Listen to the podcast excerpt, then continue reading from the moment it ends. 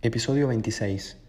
Valor pronóstico del strain longitudinal global luego de una cirugía mitral. El mejor momento para realizar una cirugía de recambio valvular mitral en el contexto de una insuficiencia valvular mitral primaria depende en muchos casos de la etiología de la valvulopatía. En estos pacientes, el strain longitudinal global del ventrículo izquierdo se ha propuesto como una medida con elevada sensibilidad para detectar signos de disfunción ventricular izquierda sutiles.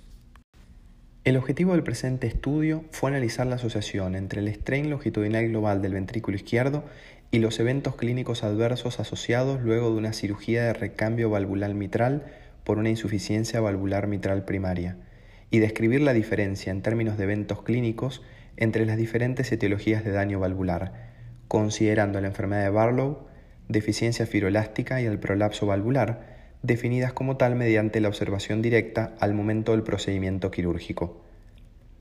Se analizó como objetivo primario la mortalidad por todas las causas. Como objetivo secundario, se analizó el compuesto de muerte por causa cardiovascular, hospitalización por insuficiencia cardíaca y accidente cerebrovascular.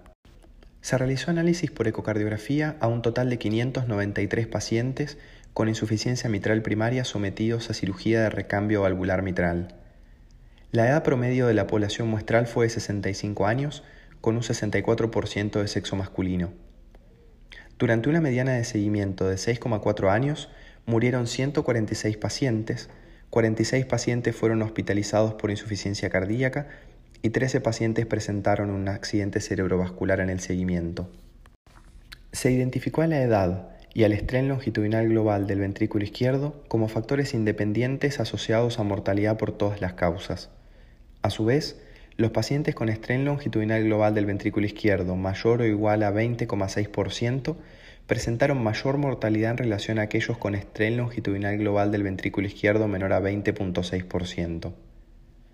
Al comparar los eventos clínicos de acuerdo a la etiología de la valvulopatía primaria, se evidenció la enfermedad de Barlow con un pronóstico similar a la enfermedad fibroelástica o al prolapso valvular. El antecedente de fibrilación auricular y el estrés longitudinal global del ventrículo izquierdo se asociaron de forma independiente con el objetivo combinado secundario. Por lo tanto, de este estudio podemos destacar que el estrés longitudinal global del ventrículo izquierdo se asoció de forma independiente con la mortalidad por todas las causas y eventos cardiovasculares adversos luego de una cirugía por reemplazo valvular mitral por insuficiencia valvular mitral primaria.